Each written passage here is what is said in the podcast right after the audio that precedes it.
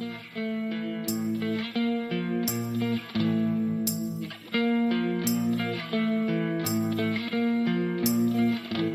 大家好，欢迎来到我们这一期新的播客。然后这一期呢，我们主打一个不正经的推荐。大家好，我是皮皮。大家好，我是星星。大家好，我是瑞姐。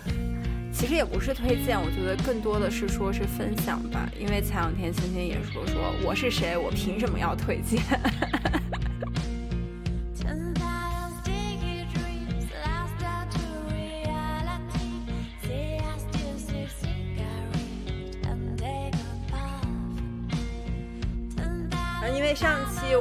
就是带着自己的一些干货，所谓打引号的干货，来到了芭比这期播客，但是没有想到，就是芭比那一期讲的就是非常的顺滑，然后就撑起了整个节目，所以我们这一期就正好嗯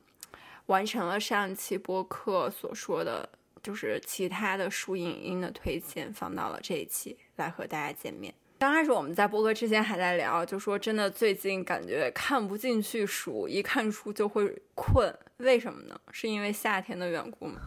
对，夏日不是读书天，夏日炎炎正好眠。嗯，这一看就是已经读了不少书的人才能说出来的话。没错。我跟你说，你要做这期节目，我就想说，我怎么地，好歹就这两周多读个几本书吧。我一本都没有读完。可是我记得这一期的主意是你提出来的。你在很早的时候，你说我们要不要来做一期关于什么读书分享推荐的东西？那个本来我觉得要是接着上一期那个芭比的话，按照那个话题往下稍微顺带几个就还行。然后突然觉得我们就是真的做不了什么严肃的书评节目。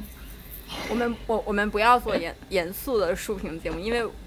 自我定义，我其实是一个不怎么喜欢读书的人。就是我觉得我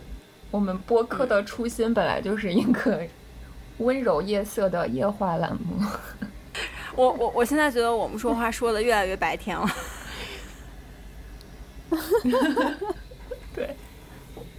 所以就是你们平常，我想问问你们俩的一个读书习惯，你们是会拿手机读书比较多，还是会拿类似于 Kindle 啊或纸质书这样？嗯，我觉得我在国内嘛，就纸质书购买非常的划算，所以我现在买纸质书还是比较多。嗯，而且呢，我好像分阶段，有一阵儿我就是只看手机，然后有一阵儿就只喜欢看纸，然后现在就是完全没时间 看，所以见缝插针的话，手机比较方便。嗯，纸质书也有买，但是明显感觉到就是看书的那个速度。非常慢，就每天晚上睡觉前，简直嗯看一看吧，然后就睡着了。结果我买的那些书竟然都被我老公看了，我也是醉了。我觉得他好像还就他以前是可能就完全不看书的人，现在他走哪儿，我就是可能会刷刷手机，他就竟然就打开微信读书读一读。我觉得好，还行吧，就培 用我自己的这浪费的资源培养了一个爱读书的人。我感觉对于我来说，我是纸质书、电子书各一半儿吧。之前是因为其实电子书没有很多特别新的资源，所以就是总想说买一些纸质书可以看一看。然后，但是。就是加上海淘的时间什么的，到手之后感觉想读那本书的那个热情也就已经退了。所以其实我们家现在书架上放着很多书，好多都就是要不然就翻了几页，就是刚刚买回来翻了几页，要不然就是都没怎么读过。但现在我发现微信读书好好啊，就是基本上你想看的书它都有。对，它出的很快，就是有一些新上架，它可能前两周它。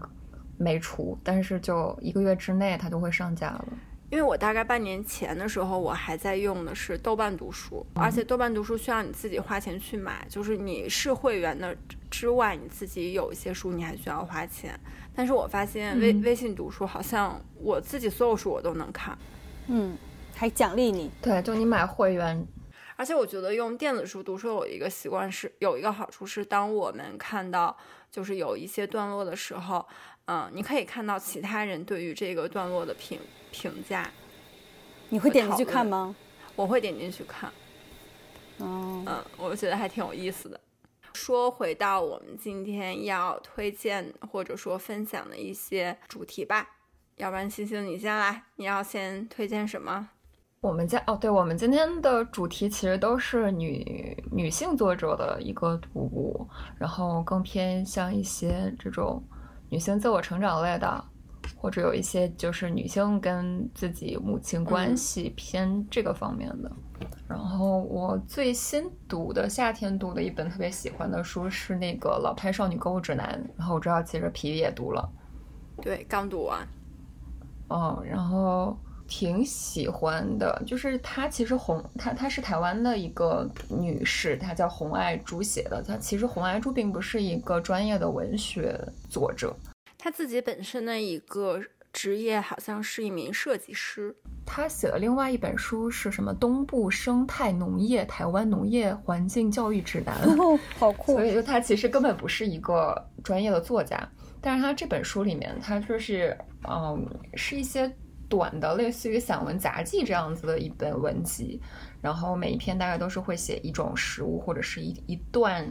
时期关于食物的，然后他和他家人的关系，然后嗯，是虽然是写食物，但是背后其实都是食物背后的感情，给我触动特别多的。一个就是他们好像就是这种代际之间的感情的传递，比如说他的外婆会做的拿手菜，然后可能会传给他的妈妈，然后他的妈妈他又从他妈妈那里学会了这种家常菜的做法，然后等到他妈妈去世之后，他每当有这种怀念的感觉的时候，他就会去嗯做这种饭，然后我就觉得可能就是如果联想到自己的话，觉得哦好像。有一些这种关于食物的小时候的食物的记忆，但是那种记忆，你现我现在是比较遗憾，没有办法自己复刻出来的。所以你小时候，你关于就是你小时候食物的记忆，或者说现在让你去啊挑选一两道就是小时候记忆的食物，你会想学什么？我我其实特别想学的是我外婆的买卖，就是我叫太姥姥，她做的一些饭，就是。嗯，因为我们那时候西北它会有一些杂粮的米面，然后它会把那种东西做成有点像发糕一样的东西，然后但它是用锅烙出来的，就特别好吃。首先这种食材我已经找不到了，然后那种做法我也不会，就而且就是因为他当时主管一家人的烹饪，就是他会做的东西，我姥姥和我妈都不会做，所以我们现在就没有人会做，嗯。但是像像我姥姥家的几个孩子，然后他们就是每次聚在一起都会怀念说啊，当时他们姥姥做饭有多好吃。然后我我经常会有一些他做的饭的奇奇怪怪的饭，但是又非常好吃的那种记忆。那所以你是在多大的时候你太姥姥去世的？十十三四岁。哦，那说明你其实吃他的饭的时间还挺长的。对，但那个时候你根本没有意识去说我要学习做饭。但是直到后来，就是好像我记得还是我在德国有一有一段时间，那种正好好像是那个《舌尖上的中国》特别火，然后我当时还写写过写过一点文字，就是说当时我们小时候吃的这个东西。然后我就看到了一篇，他就说好感人啊，就是觉得有一些记忆又会被那个就是味蕾的记忆和那种情感记忆都会被调动起来，所以其实。我觉得，嗯，我们可能就是东亚文化下的人都会对这种食物承载的记忆特别的有感触吧。嗯，所以瑞姐，你有没有关于类似于食物的记忆？食物的记忆以前好像感觉没有，嗯，因为我就高中毕业出国之后，就感觉已已经习惯了吃不到家里做的饭，或者吃不到自己喜欢吃的那种饭。所以就感觉啊，有没有的话也无所谓，有的话就吃，没有的话就算了，然后也不会因为食物而特别想家。但就是我怀孕的时候就非常奇怪，就是就就是想吃家里做的饭，然后其他的饭就是什么就再好吃的，就以前很喜欢吃的烤肉、呃火锅啊什么的，摆摆在我面前，我又就很想吐。但家里面的饭，就算它是油炒的，就算什么，就是我会很想。我也不知道是为什么，然后我觉得那段时间还挺神奇的。但是那段时间因为，嗯，也是自自己在在这边嘛，然后也吃不到，然后就感觉思思念的这个情感特别强烈，不知道是不是荷尔蒙，然后就会让你会非常想念，可能就是荷尔蒙促使的你的这些情感，然后促使你的味蕾产生这样的一种欲望，嗯，还挺神奇的，嗯，平常倒是什么？那你当时是怎么解决？就是试图自己去做嘛，但是当时也不能闻那个油烟味儿，然后就让我老公去，就跟他讲，然后让他去做，哇，就毁了我好多童年的回忆啊！我真的是做几道毁几道，现在完全，现在就是不怀孕了之后，完全自己也不想再去吃那些菜了，因为现在想起来反而都是我老公给我重新塑造的那个回忆，就是不好的回忆。所以是哪几道菜啊？我非常好奇。啊，有一些就是家里面炒的那些菜，就很简单的，比如说西北有一道菜叫茄拉西，就是挺新疆的茄子、辣子、西红柿。哇，我老公炒的竟然就是能把这么简单的一道就纯素的三三个菜炒在一起，他给我加大料，简直。我 那他能给你里面加大料，就说明你这个老师并没有。我给他讲。教学的，我讲的很很详细了，但是呢，他就是就是 as always，他就是去看一下他那个呃要他要去看视频，他说有视频他才知道怎么做，就是我们的这种语音他是不会的，你知道，然后就看视频，然后视频里那个大哥不知道是哪哪哪哪边来的，就是告诉他说大料是点睛之笔，然后他。他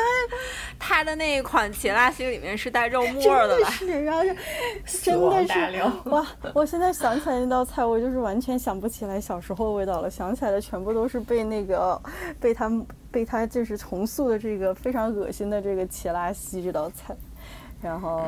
对，反正就是这是一个例子，就毁了好几道菜。其实你说到切拉西啊，其实我们天水人也做切拉西，但是我们吃的好像没有兰州人那么多。兰州人其实吃切拉西，很多时候他们会拌面吃，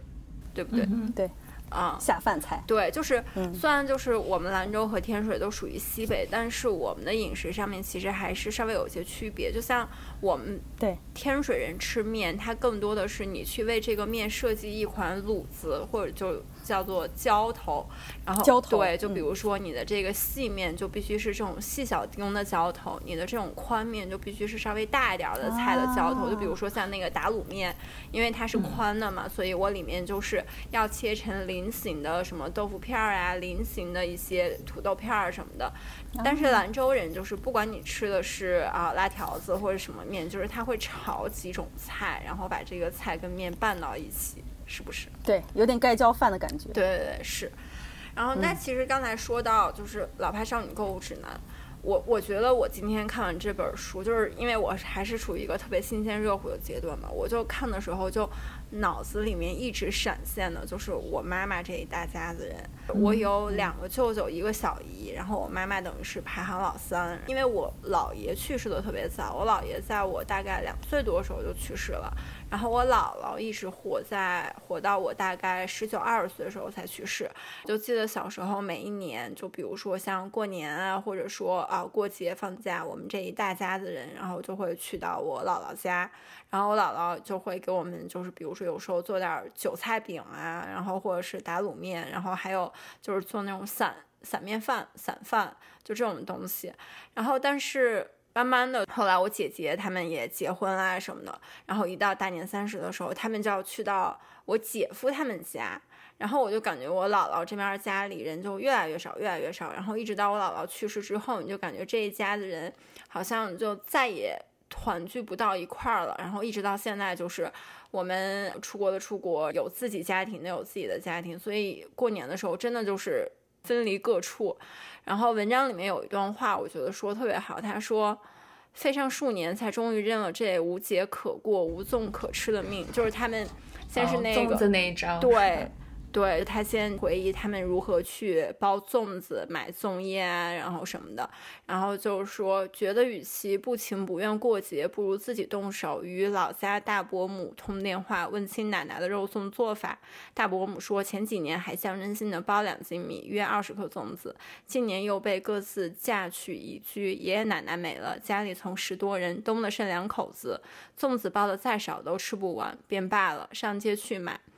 隔话筒听他讲话，几乎看见祖屋的饭厅没亮灯，已是不动声色的黑幽。一大家人终究散开去了，在各自的地方吃着不同来处的粽子，偶尔觉得前无路后无人。明明是盛夏的节日，却过得无色无味，怅惘发凉。亦要当做成人后不时经历的挫伤，要轻轻放过，面不改色的将之挨到隔天。然后他还说说，有时听闻别人说想念家里某某从前烧了什么菜，但人没了，菜也一起没了，就心生警惕。我的经验是，若有什么一生持续念想的菜色，赶得及就应该设法学会。以后长路走远，恐怕前后无人，把一道家常菜反复练熟，随身携带，是自保的手段。逝者换不回，如果连菜也丢了，味觉以后就再也无处可播安。对，这就跟我前面的那个 是一样的，我就觉得，嗯，是，就是我，我感觉读读这篇文章的时候，就非常能，就是联系到自己吧。因为好像，如果像我们姐姐那一辈儿，或者说我们妈妈那一辈儿，他们感觉好像就是还是比如说自己的爷爷奶奶、自己的爸爸妈妈会做的东西，还是会能传承到他们这儿，然后有可能过过年过节，一大家子人还是会传到一块儿，就是到一起。但是好像对于我们这一辈儿来说，就是我们也常说嘛，就是年味儿一年比一年淡，然后到现在就是感觉就是过年不过年都没有什么区别。对，我在想就是可。以后就算大家都不是独生子女了，大家家里面都有很多孩子，可能还是没有这样的年味儿了。就是可能它就是那个时代的印记。就现在大家不会放，就在我看来哈，可能也不对。就是我觉得大家不会放那么多心思和精力去真的好好做一顿饭，真的给大家，就是因为大家就是能都能每天都能吃到好吃的，只要你想吃都能吃到好吃的。而不是在以前，真的是要极尽很多的精力和钱和时间，然后才能因为一个节日，然后大家相聚在一块儿，好好好吃一个大餐这种感觉。所以大家花越来越少的精力在这件事情上，那可能真的对于传统的这些就是仪式感啊，还有这个嗯，就做饭这方面，好像就真的慢慢就淡化了。嗯，对，就是每次现在说说过年，大家都吃的很简单，就好像我爸妈也会讲说呢，现在大家想吃啥，每天都能吃，就过年就随便点。但是好像说，我觉得现在到我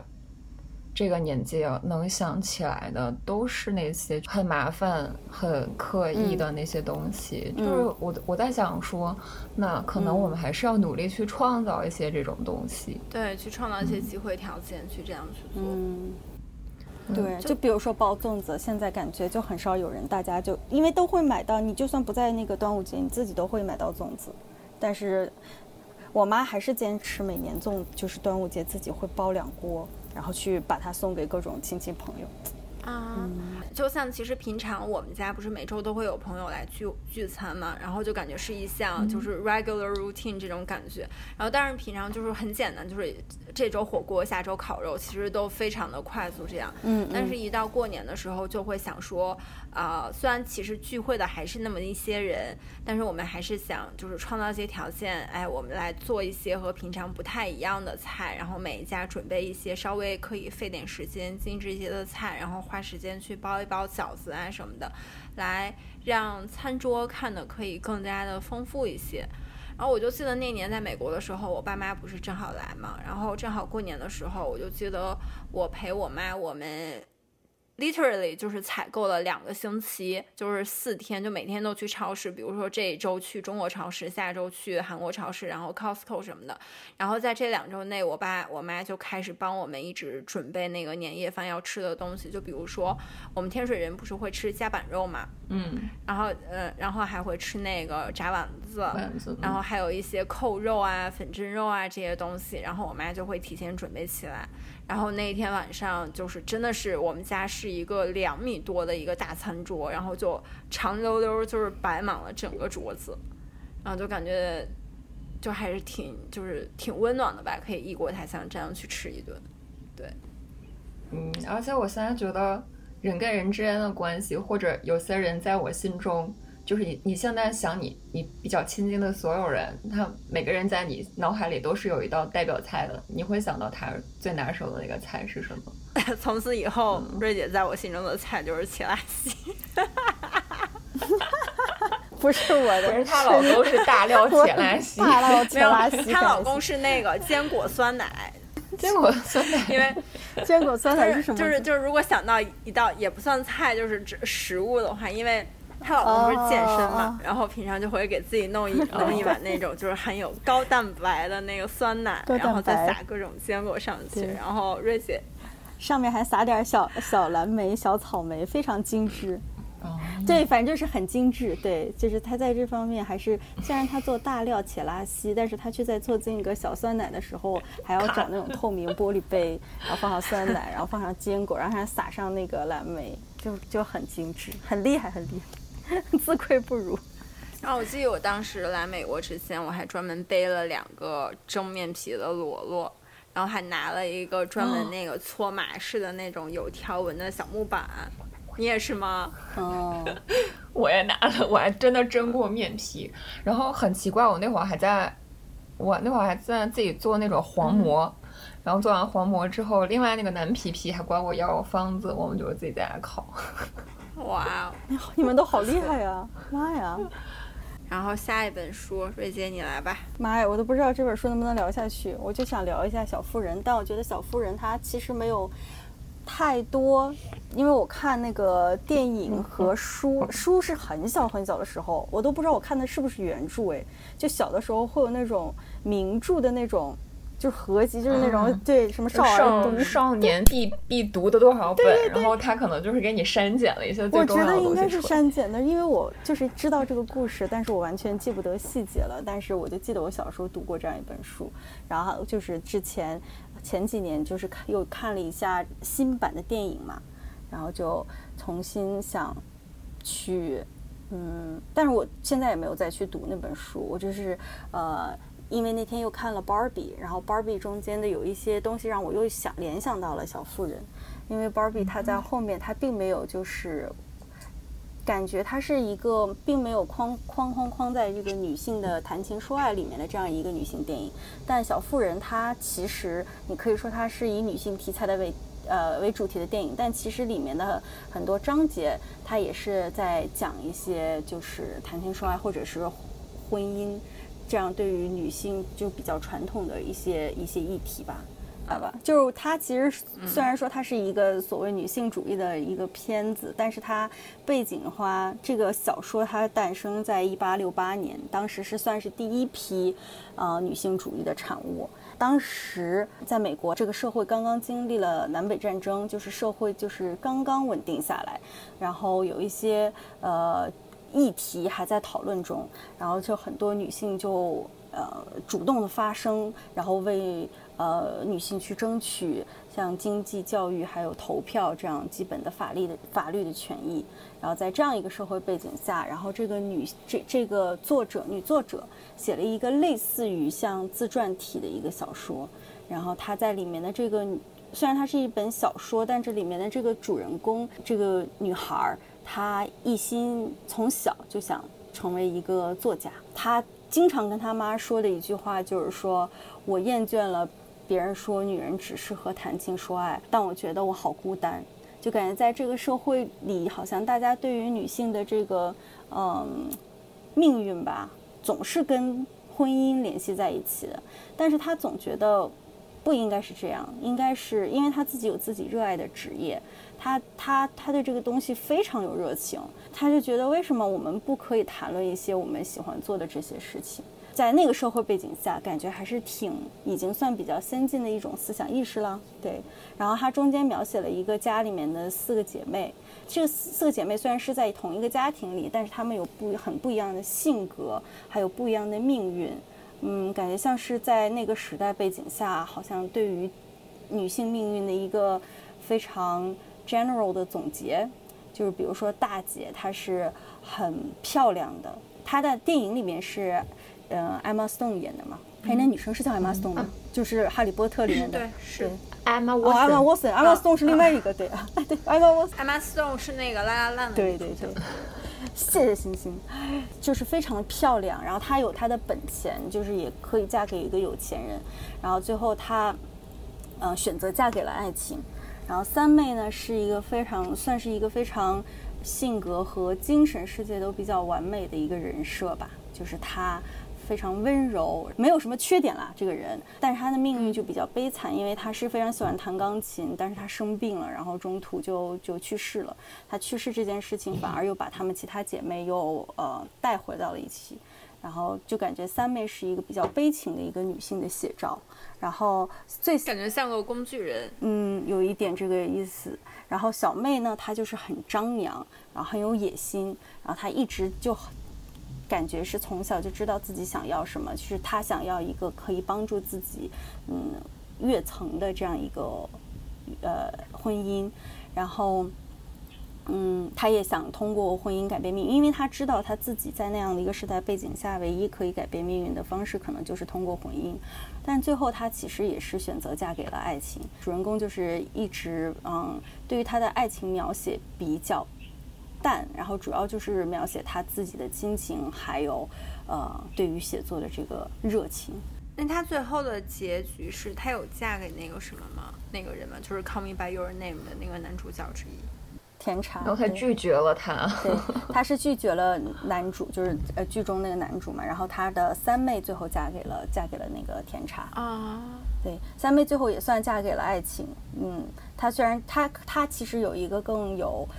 呃，阶级地位的一个未婚夫，但他最后选择了甜茶。嗯，但是甜茶当甜茶对他是喜欢三，甜茶是喜欢三妹的吗？嗯，应该也是。他跟女主人公感觉在那个设定，在电影的设定，原著我已经忘了，因好像原著好像是不太一样的。但是最后他们俩都没在一起。但在电影中，他们俩的设定就是感觉两个人不是很懂对方，是不是很适合？嗯，就是甜茶可能。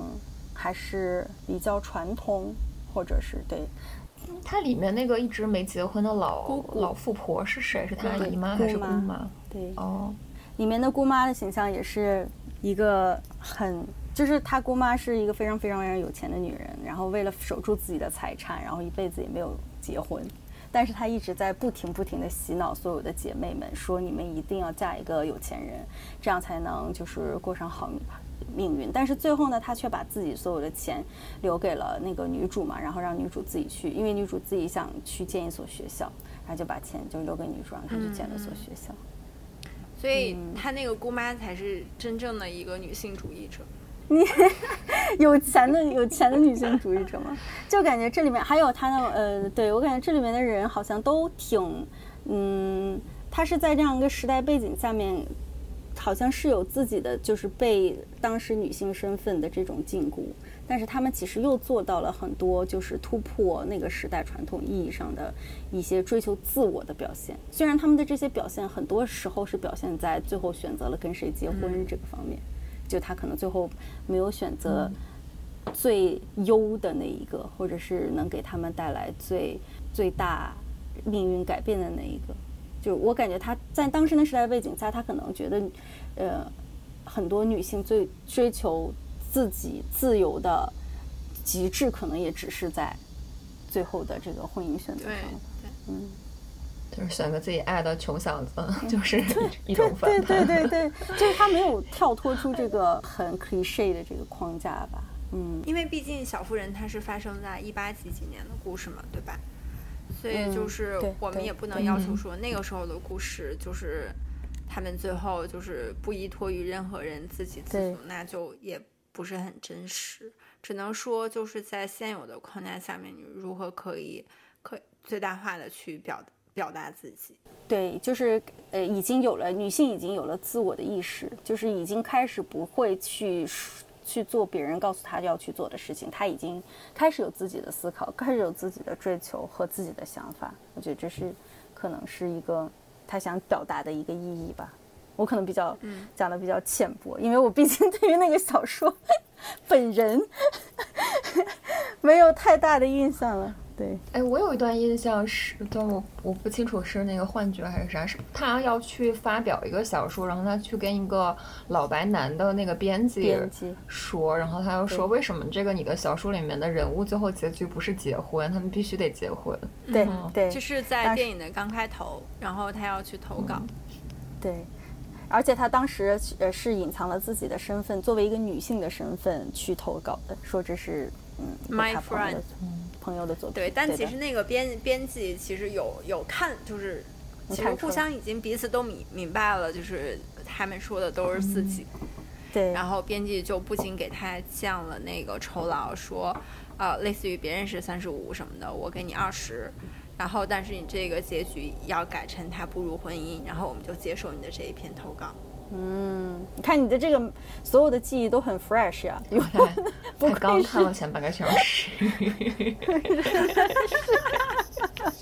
也挺有用的，其实就你这些记忆，就是我是凭着一些张残存，然后再再讲，它还是非常的过目，不忘，你知道吗？也可以这么说，也可以这么说。我忘到下面一个也是 我军备这两天军出来的，然后它是李娟的这本书，它的名字叫做《记一忘二三》，然后这本书是李娟啊将近十年来的一个随笔，它每一个章节其实是围绕着一个主题去写的，然后它每一个啊章节的命名都是什么什么记，记就是那个记事的记，嗯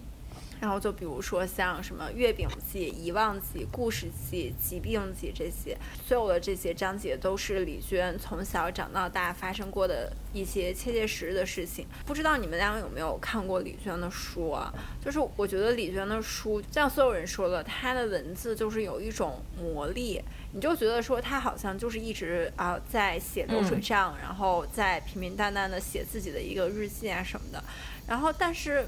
就是会让你一直看下去，感觉就是你的一个朋友，然后在旁边跟你讲说啊，我今天发生了什么事儿，然后啊又又怎么怎么样，你就会很想听他去讲下去。这本书里面比较有意思的一点就是，他大量的描写了他的母亲。他的母亲其实是一个啊，很早就和他父亲离婚了。我我不太确定是因为他父亲去世了，还是他母亲很早跟他父亲离婚了。但他就是属于一个啊、单身妇女，然后嗯，文化程度也不高。嗯、那他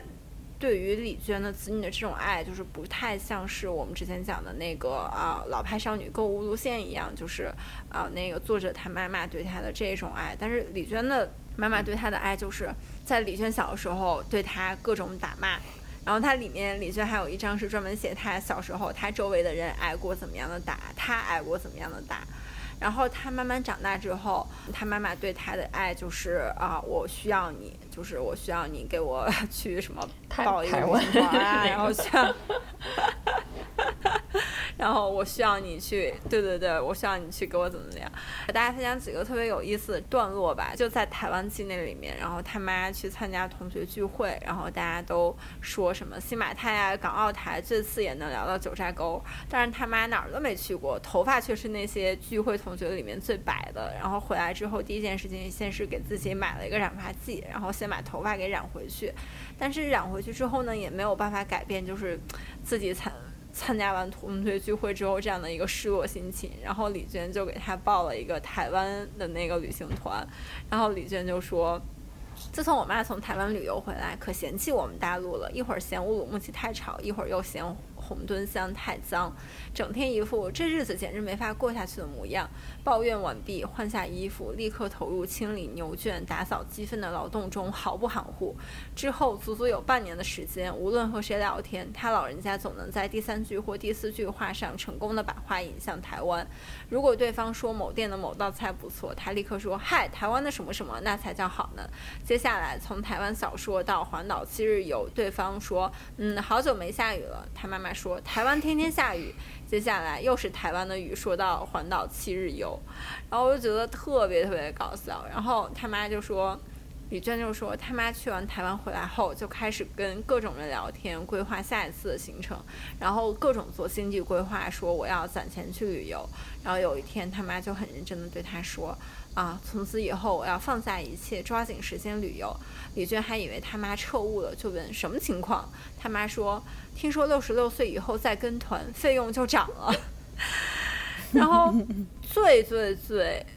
嗯哦对，还有还有一段话，就是说他们当时不是搬到了那个阿勒泰的红墩乡嘛，然后就开始收拾院子啊什么的。然后说有一天我妈告诉我，她想买一张新床，然后她说别的家具买旧的破的都能凑合着用，咱没必要讲究。但是床嘛，我想买张新的，想买一张最好的。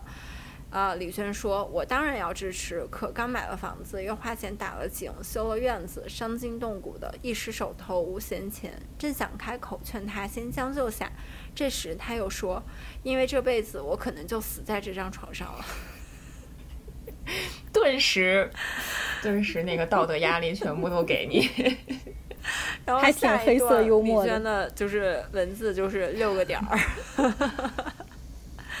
六个省略号，然后就说我心有所动，深深的记住了这件事儿，但他自己却很快就忘记了。嗯，我我我我也是，就刚看了前两篇嘛，一个是他们就是在那个院子里扫雪的，一个就是台湾去玩的这个。就我觉得他写他妈就是一个很鲜活的农村妇女，但是他又我不知道是他因为他文字的问题，还是他这个视视角的问题，就是我我感觉他完全没有丑化他的妈。对对对，你就感觉就是一个活生生的人，在你的面前。对，因为就是就有时候看那个 vlog，就那谁马莎莎会拍他妈，然后我就会觉得她的嗯拍的视角太残酷了，就是经常把他妈拍的面目可憎，就是就就觉得他妈怎么是一个这样子可怜又可恶的女子？但是我觉得看李娟就同样是一些这种可能我们看起来有些尴尬的事情，但是李娟写的就。你就会觉得他笔触会更温柔、更有爱一些。这本书里面，就是像我和大家分享的这些章节，都是属于有一两句话，就还就是一两段话，都还挺有意思的。但是，我觉得整本书里面让我觉得非常非常最有意思的是叫《避孕记》，就是有意思到我当天看完之后，我就立马花了五分钟的时间给刘志航读了一遍。然后就百度上笑到不行，但是我其实，在做这个播客之前，我本来想把这张读一下，但是我觉得还是算了吧。我非常推荐，对我非常推荐大家去去读一下。就是这个避孕记，不是说避他妈妈的孕，也不是他的孕，而是他们家狗的孕。然后我觉得第一句说的特别好，就是说我妈天天骂我不结婚不生孩子，然后又天天骂我家狗。招蜂引蝶，一年到头生不完的崽，我家没有一个让他满意的。哦，我看过这一段，就我忘了是谁，然后好像把它就 是拍下来放在他微博上。太有意思了，就说因为他们搬了一个地儿，他们家又是一只母狗，然后就有各种那个村子里的公狗围绕在他们家。然后他妈的一种角度就是说，哎，我搬到这儿也挺安全的，每天出门都有这么多的狗为我保驾护航。然后就说，因为他们家母狗一到发情期，老有公狗骚扰嘛，然后就他把他们家的母狗拴起来，然后就是无论怎么拴，他们家的母狗总能找到一个。法子出去，就比如拿绳子拴，拿铁链拴，然后拿什么东西都能出去。最后就是他妈拴了一个特别粗的铁链，然后罩了一个笼子，笼子上面罩了些重物。最后他家狗打了个狗洞。然后直接跑出去了，然后说，那既然这这些方法没用，然后他妈给他家狗叫豆豆，看来硬的不行，只能智取。我妈思前想后，给豆老板缝了个裤衩，很快豆豆学会了脱裤衩，他老人家又给他缝了背带裤，他又学会了脱背带裤。我妈把裤子上的背带紧密的缩紧、缩紧、缩紧，勒得豆老板翻白眼，但人家还是能脱。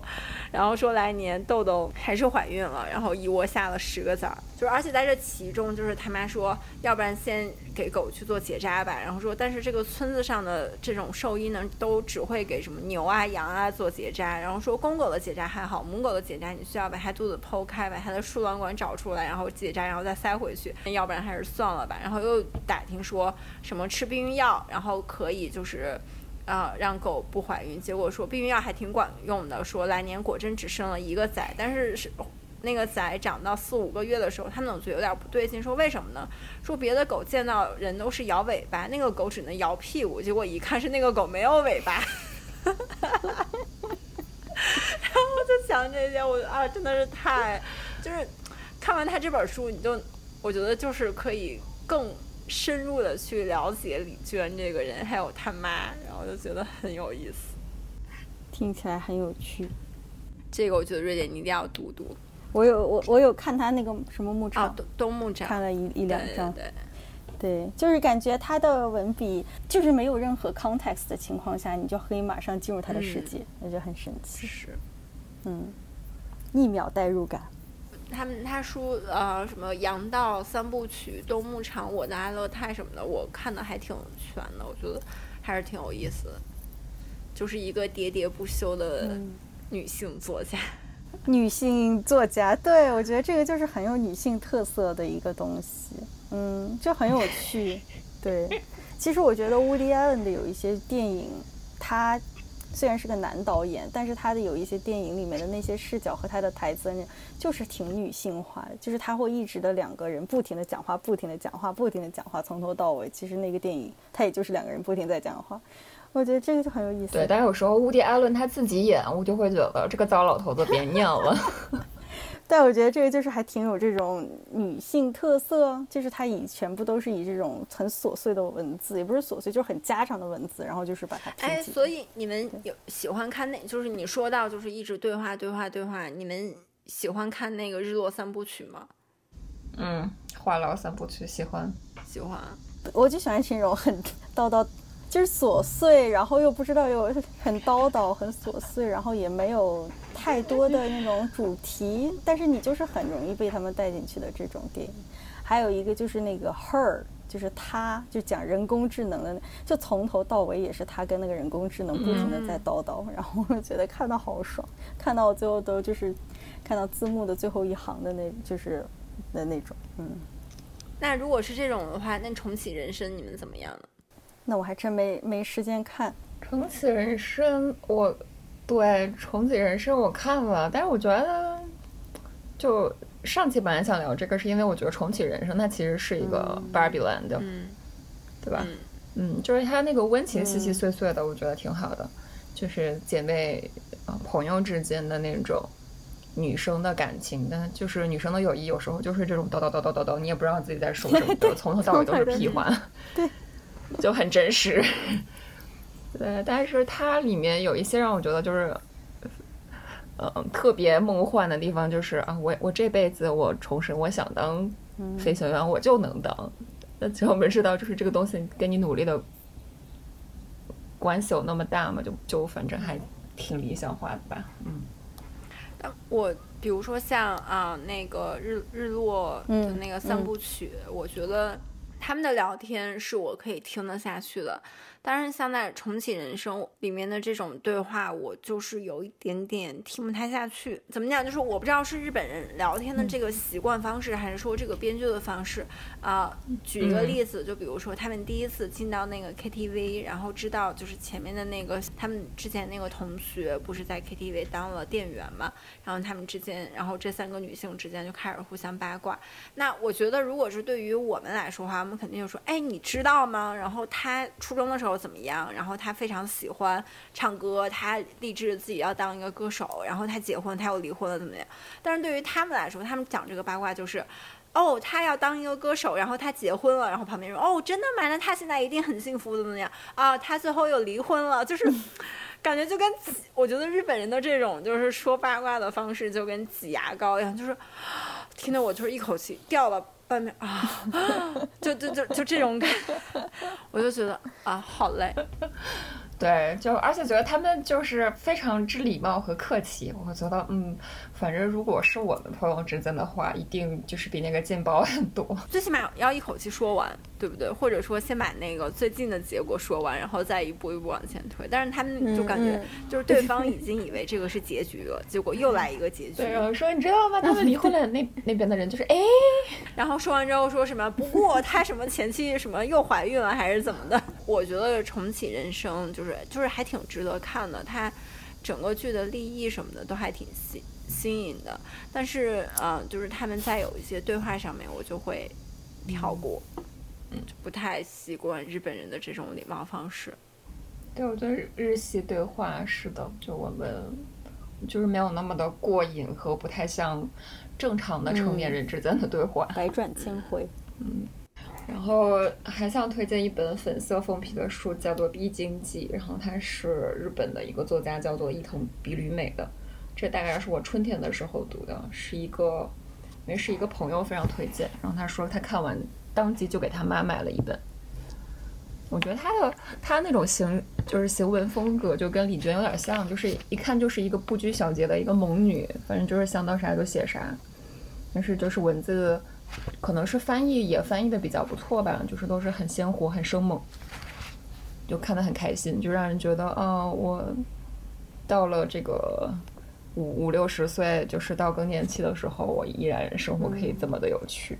必经记它其实。关于必经写的这个笔墨并不是很多，它就是写一个女性在那段时期，她可能周遭的东西会会发生什么，比如她是因为之前因为荷尔蒙，她就会人女生到中年她都会变得比较壮硕、比较胖嘛，然后她就会去练那个尊巴，就她去跳舞的那些事情，然后那个都很有意思。刚翻到一页，他是骂那个男人的。就是说，男的老了之后，就是这个性格越发顽固无情，有人也见少，世间把这种人叫做湿抹布。然后说，男人嘛，都是那么的相似，他们盘踞在一家的正中间，号称担起了全家重任，虽然爱着家人，却不能像我和母亲那样全心全意为家人做出奉献。他们做不好精神准备，自己的人生将要被家庭生活这种繁荣延续的日常搅乱。然后，嗯，说，所以父亲老了，忘了家人，全心沉溺进棒球、相扑和古装剧中，一个人孤独地打发着时间。然后夫在家里沉溺于工作，湿抹布在原地干硬了，变得臭烘烘的。我觉得，嗯，这种说男人的，我也觉得很有意思。湿抹布，湿抹布，然后变干了。我们现在越来越多的可能看到说，呃，女性这个结婚后的这个。家庭劳务有多么繁重，然后或者说关于身体的话，就是关于一些避孕啊、怀孕啊，或者是生育损伤这些，也现在越来越多在谈论了嘛。但是好像我们在公开场合看到，呃，衰老的女性去谈自己，就蛮大人，其实人生蛮重要的一个阶段吧，就是这个更年期的问题，其实蛮少的。然后前。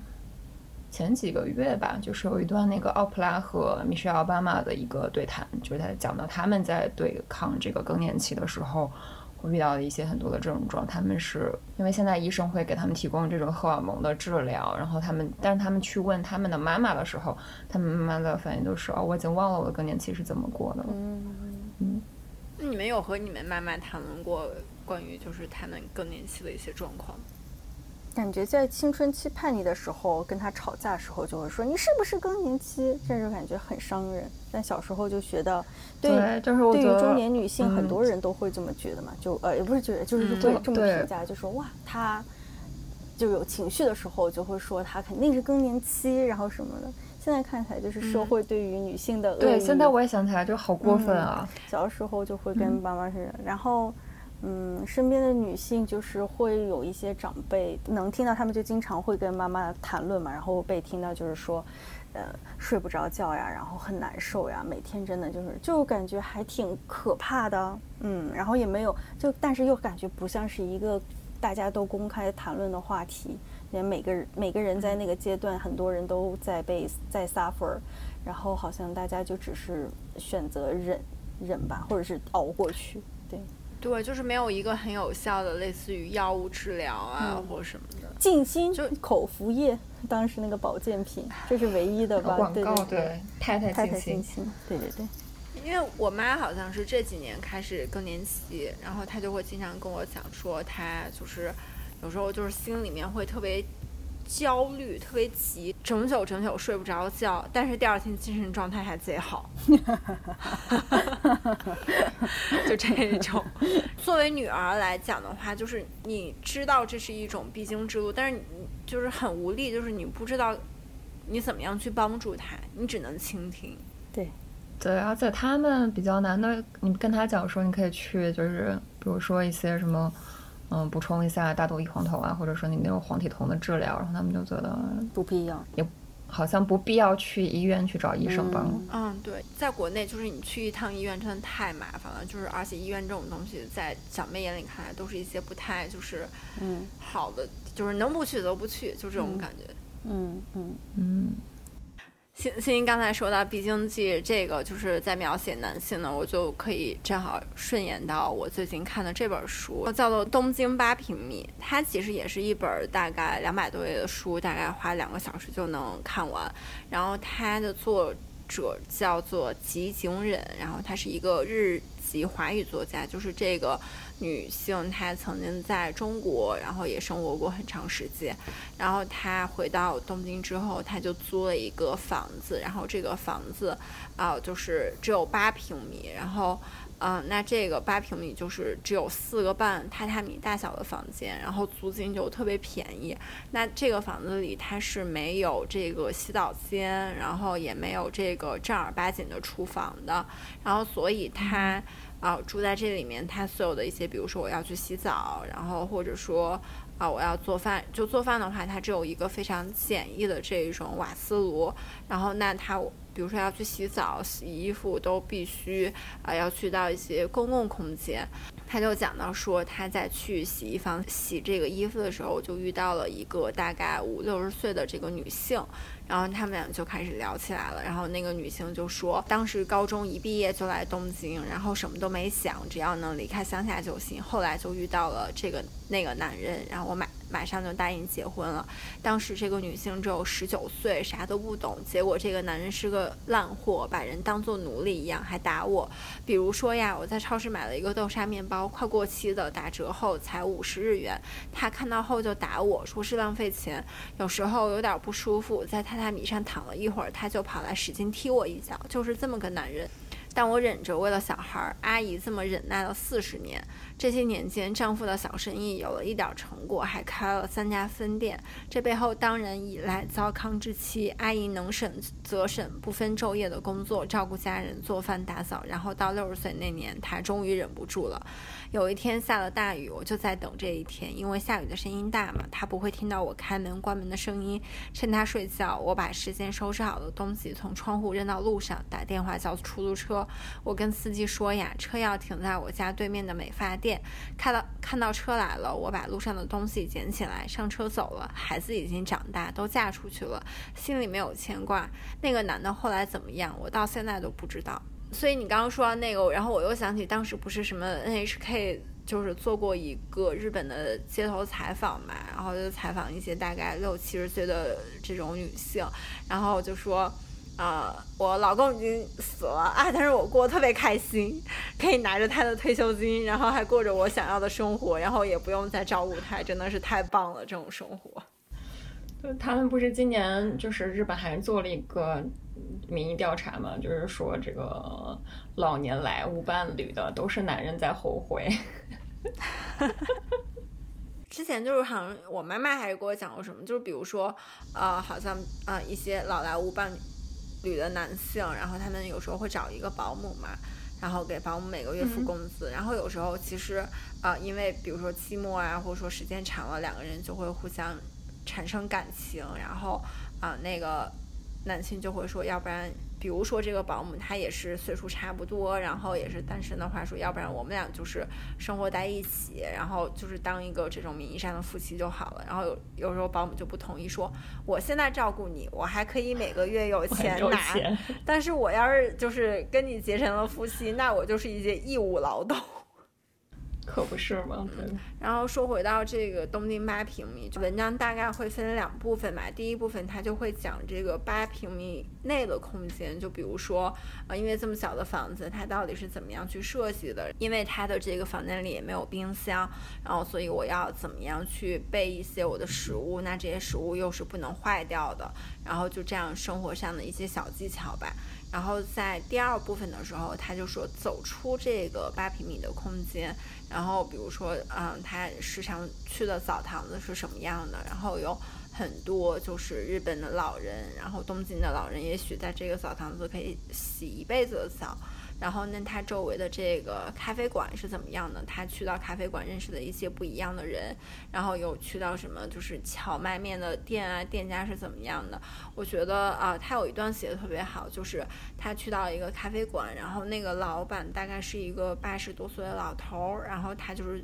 来回去了好多年，然后就眼看着这个呃八十岁。多岁老头从身子啊硬朗，然后到生病，然后最后离开，他就说，虽然没有能参加告别会，但我没有感到太遗憾，因为我和金星堂的咖啡馆以及大泽先生用了很长时间进行缓慢的告别，比如在傍晚的咖啡馆里看见他穿的那么好看的时候，比如他边擦咖啡机边说那一句话的时候，再比如他穿好衣服后回店的那一次，偶然的相遇能给我留下宝石一般的回忆，从此。我学到一件事儿：一次小的偶遇，你越珍惜它，它越能让你心暖，还会把更多的惊喜和希望留在你的人生里。然后我其实最喜欢的一句话吧，就是他在这篇文章的后记里面就说：“我想把这本书悄悄地献给将要创造新生活的人。你的小不成问题，因为外面的世界足够大。”我觉得还挺好的。就是他，就说这本书其实，在一定程度上面也可以当做一本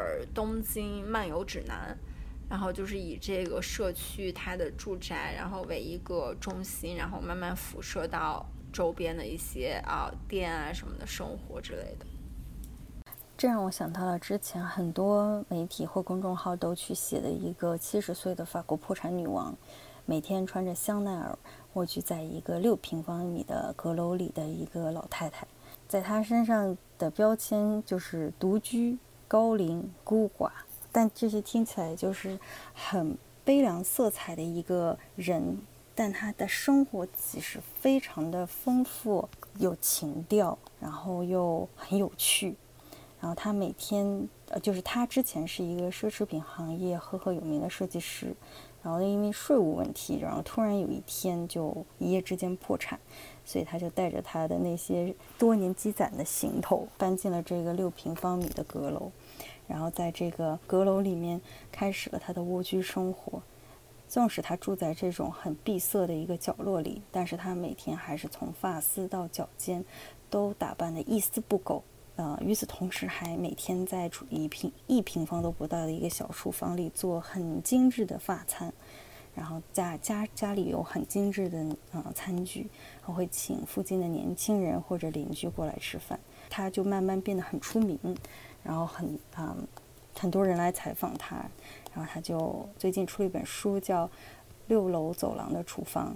嗯，从钢琴到炉子。然后在这本书里，他就分享了很多他自己烹饪过的美食，嗯，从小菜到甜点到各种各样的呃很精致的法餐。这本书就是让他在巴黎爆火，然后也解决了他的财政财务问题，让他呃终于不再欠债。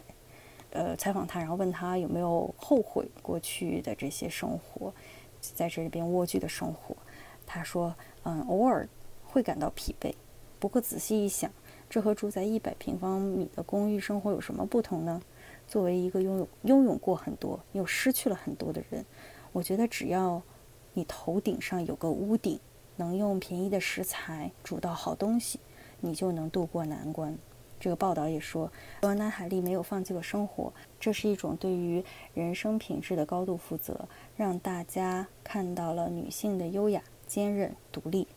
而这无关于年纪和财富。让我想起就是我在上海生活这一年，其实说实话，因为美国的房子普遍都很大嘛。然后假如说你你是一个大概二百四、二百五平方米的一个房子，然后去到上海，那我那年住的大概就是个五十平、四十平的一个房子。然后我就记得有很就是我会收到一些留言说，哎呀，现在的房子感觉好小，然后好压抑什么的。但对于我自己来说，首先这是一种不太一样的生活体验，然后其次我是觉得就是这个。房子已经满足了我所有一个人的生活要求，不管是睡觉啊，然后你的就是洗澡，然后做饭什么的。其次就是我有可能可以花更少的租金，然后去租到一个更更大的房子，但是我就没有办法说，我走出门，然后走两步就可以到达梧桐区，然后可以骑着自行车，然后去到我各种想去的地方。就是虽然说你住的这个空间很小，但是外面可供你探索的。区域又会特别特别大，像星星，你当时不是也说你虽然工作在杨浦，但是你还是想住在住在梧桐区吗？对，而且我我觉得是因为可能我自己觉得我不会在这儿待永远待下去，我觉得那那我既然只是这么体验一个比较短的时间段，我就觉得那我还是去体验最好的地方。嗯，对，嗯，差不多了，今天我们说的也挺顺的嘛。那今天我们差不多就给大家推荐这么多啊书籍，然后还有一点点小小的电影啊什么的，然后我们会把所有的详细内容写在我们的 show notes 里面，然后大家也可以去查看。那我们今天的播客就到这里了，我们下一期播客再见吧，拜拜，拜拜。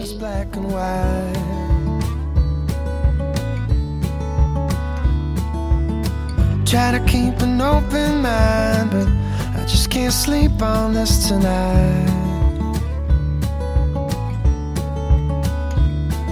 Stop this train.